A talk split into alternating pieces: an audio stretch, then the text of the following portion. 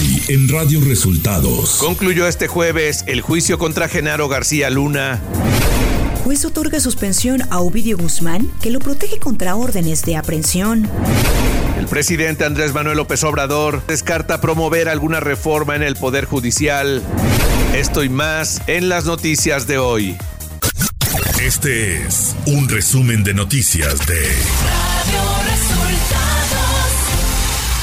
Bienvenidos al resumen de noticias de Radio Resultados. Hoy es 16 de febrero y ya estamos listos para informarle Valeria Torices y Luis Ángel Marín. Quédese con nosotros, aquí están las noticias.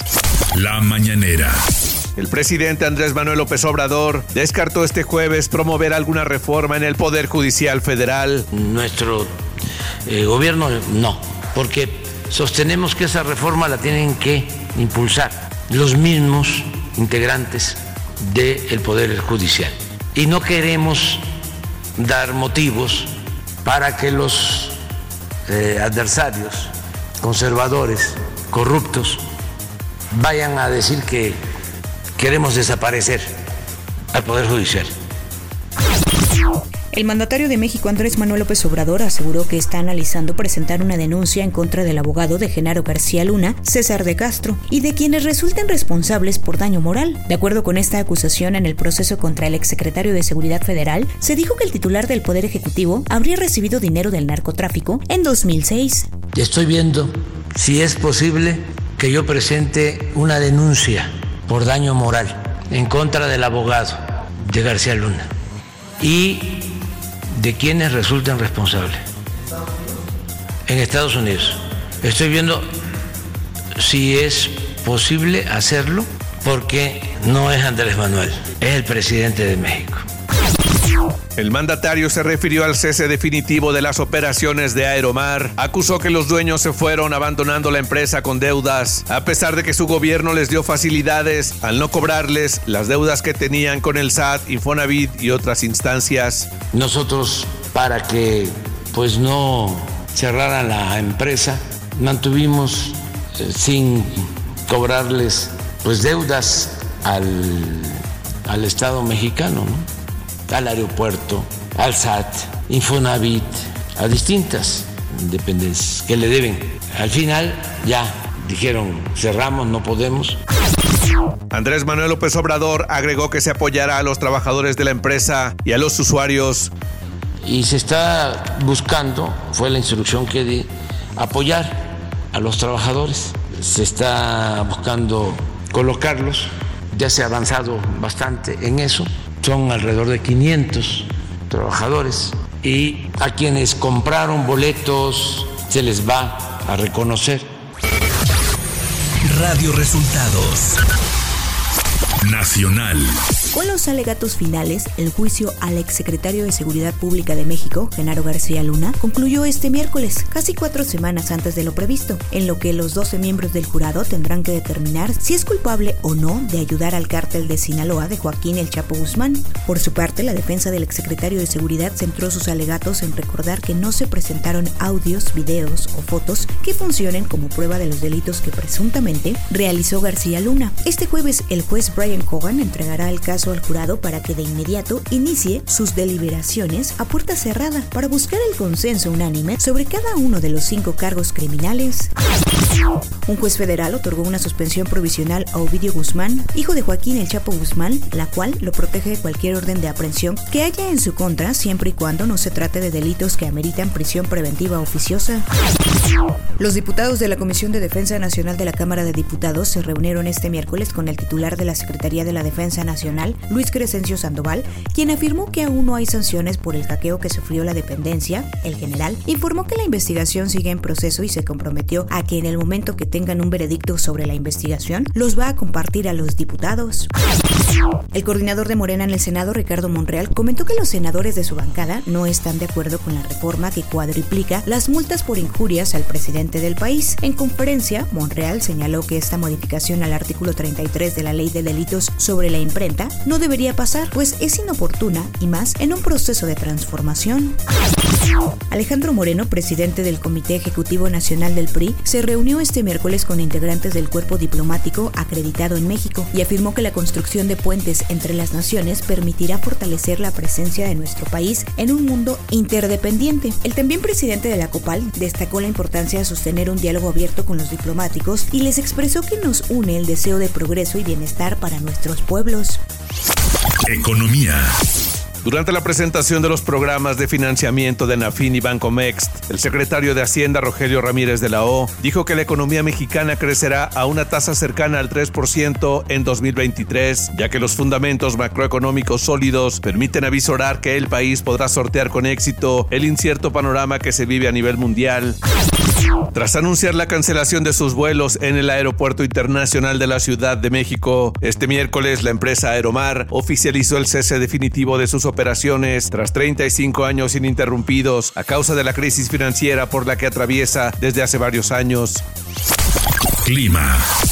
Este día el Frente Frío número 33 recorrerá el noroeste y el oriente de México, originando lluvias puntuales, fuertes y descargas eléctricas en Puebla, Veracruz, Oaxaca, además de chubascos en Hidalgo, Tabasco y Chiapas. La masa de aire frío que lo impulsa mantendrá ambiente frío muy frío con heladas en zonas de la Mesa del Norte, Mesa Central, el Oriente y Centro de México. Ciudad de México.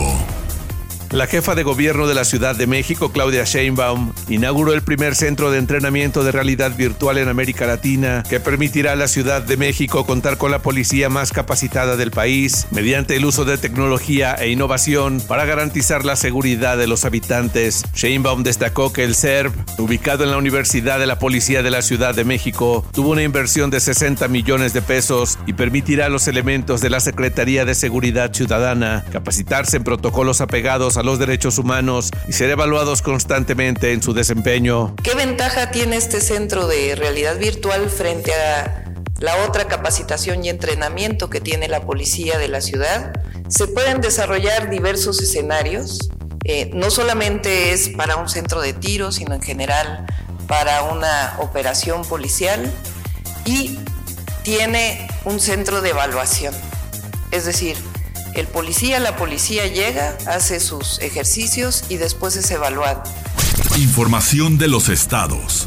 Un ataque armado en la zona Río en la ciudad de Tijuana dejó a una persona sin vida. Presuntamente se trata del abogado defensor de David N., alias Cabo 20. La Fiscalía General del Estado informó que el hombre identificado como Víctor Hugo López Ramírez fue asesinado por disparos de arma de fuego. En coordinación con autoridades de los tres niveles de gobierno, se desplegó un operativo de búsqueda en la zona Río, una de las conocidas zonas blindadas de la ciudad fronteriza.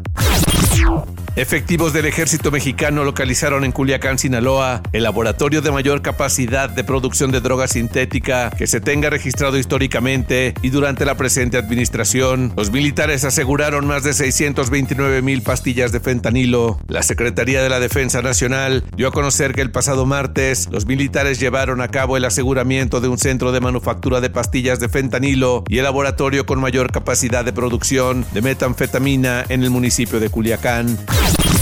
La interacción del Frente Frío 32 con aire caliente de una corriente en chorro subtropical proveniente del Océano Pacífico provocó vientos récord de hasta 110 kilómetros por hora con tolvaneras este miércoles en el estado de Chihuahua, por lo que se prohibió la circulación en la autopista panamericana que va de la capital del estado a Ciudad Juárez debido a la volcadura de tres trailers de doble remolque y un incendio de maleza debido a los fuertes vientos. En Michoacán, Diego Uric Mañón Melgoza, de 21 años, después de dos años y cuatro meses de proceso, fue sentenciado a 50 años de prisión por el feminicidio de Jessica González Villaseñor, perpetrado en septiembre de 2020, además de ver a pagar 1.246.000 pesos por indemnización y reparación del daño. Radio Resultados Internacional.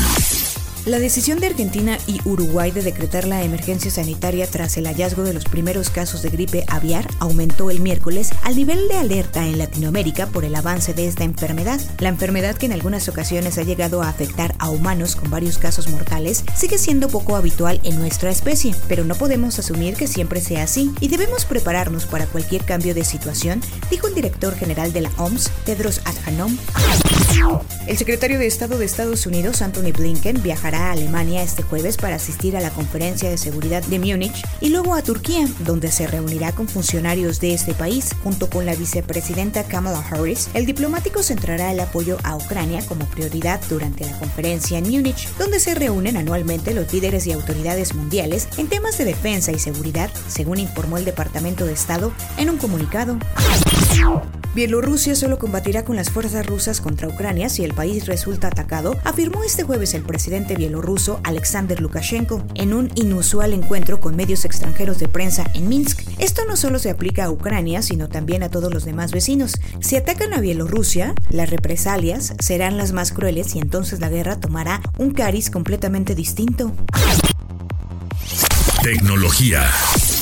Microsoft anunció este 14 de febrero que Internet Explorer, el famoso explorador que estuvo instalado en millones de dispositivos, fue deshabilitado por completo ese día. La compañía deshabilitó permanentemente la versión de escritorio de Internet Explorer en ciertas versiones de Windows 10 y actualizó su navegador más nuevo, Microsoft Edge. Los dispositivos comerciales y de consumo que no fueron redirigidos de Explorer a Microsoft Edge se verán afectados, informó la compañía, y cuando los usuarios intenten acceder a Explorer, serán redirigidos a Edge.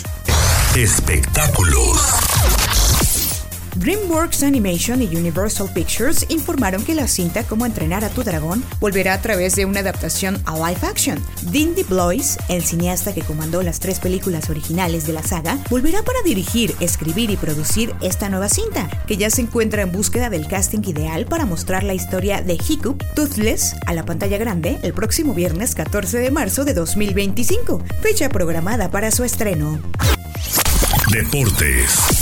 Y este martes y miércoles se jugó la jornada 7 de la Liga MX. América derrotó el martes 3-1 al Atlético San Luis, mientras que el miércoles las Chivas ganaron dos goles a uno a los Cholos de Tijuana en el debut del Piojo Herrera como entrenador de Tijuana. Monterrey derrotó al Querétaro 2-0 y Necaxa le ganó a Pumas tres goles a uno. A las 9 de la noche de este jueves, Mazatlán y Pachuca se verán las caras. Y hasta aquí las noticias en el resumen de Radio Resultados. Hemos informado para ustedes Valeria Torices y Luis Ángel Marín.